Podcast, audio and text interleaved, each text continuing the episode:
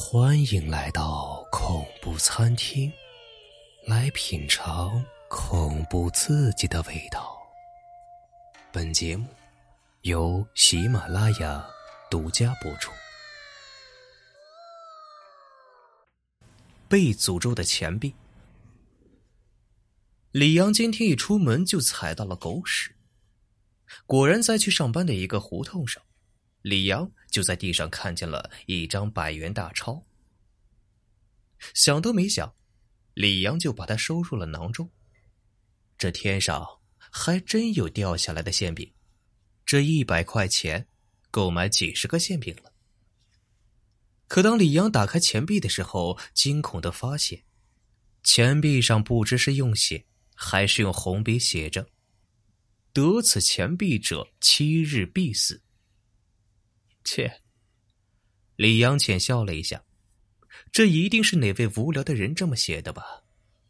片刻之后，根本就没有把这句话放在心里，反而把钱在手心里握得更紧了。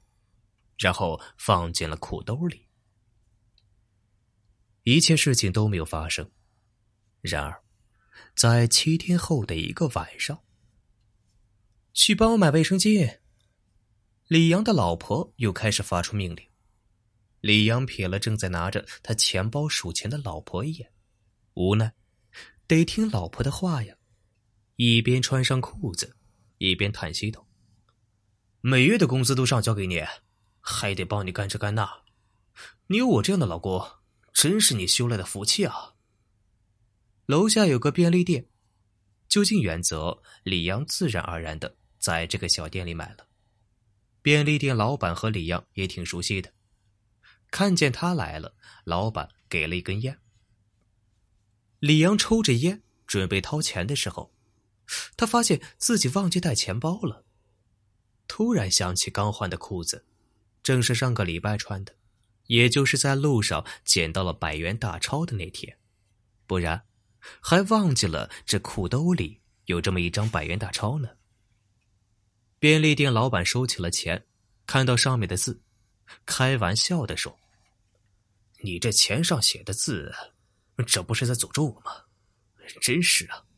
哎，来，跟我借房间，我这边没有零钱找。”过了十分钟，便利店老板踉跄着从店里跑出来，拨打了幺幺零。不好了，不好了，有人死了！坐在审问室，便利店老板叙述着整个过程。李阳住在楼上一单元房，有个妻子，平时买东西都在我这店里，所以一来二去也相互熟悉。那晚啊。李阳同样来我店里帮他老婆买卫生巾，从兜里掏出了一百块钱。我这柜子里刚好没有那么多零钱，就带他进我房间里去看看有没有零钱。反正啊，都这么熟悉了。可当我找零钱了，转过头准备给他的时候，他就莫名其妙的倒在地上，咽气死了。便利店老板又想起了那张钱上面的字。把那张百元大钞交给面前的警察。哎，对了，他给我的钱币上写的字很奇怪啊。得此钱币者，七日死。警察接过钱币，默念着：“难道是鬼？”老板想到这些，脑海里面冒出这个疑问，然后心里面极度害怕的说道：“那我也是得到这纸钱的人呐。”我我该不会出事吧？我可不想死啊！这这怎么回事？一个活得好好的人，就突然突然就死了，一定是鬼，一定是鬼。根据案件的一切陈述以及现象，其中的蹊跷还真难以琢磨，看起来很诡异。不过，这位警察凭着多年的断案经验，可以更加清楚的是。案子的线索，就得从这张写了奇怪的字的纸币入手。三天后，有人敲响了李阳家的门。李阳老婆过了好久打开了门，看起来有点衣衫不整。门外站着的是那位警察。警察二话不说，用手铐把他扣了起来。他挣扎着，用着奇怪的语气问道：“怎么回事啊？”出来吧，另一个。警察走到房间，把衣柜打开，里面果然有个男人，而那个男人正是便利店老板。两人面面相觑，心里面打着鼓。警察说道：“我想七天前，也就是李阳上班的路途中，你们趁他刚走到一个没人的地方，事先把纸币丢在路上，而出卖你们的正是这张纸币。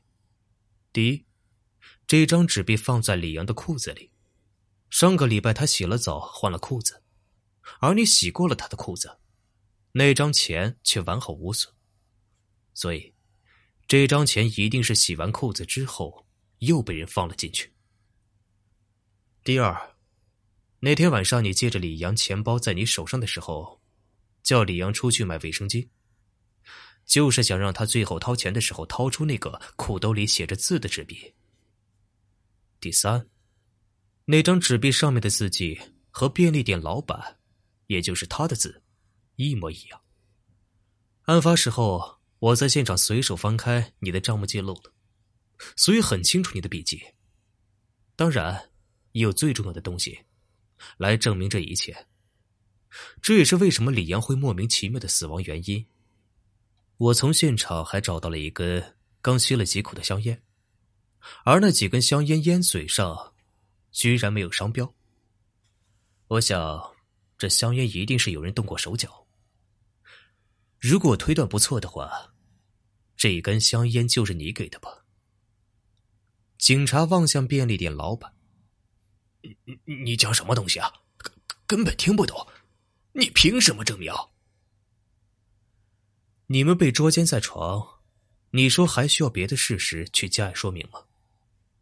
不错，那根香烟是有毒，经过化验，是含有苯二醇，它是一种固体，富有剧毒，经过燃烧之后达到熔点就会变成气体，吸入的话可导致人窒息而死。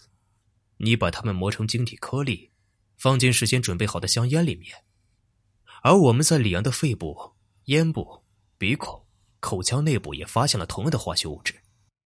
你们导演的这一幕幕，就是想人误解为李阳是被鬼魂所害。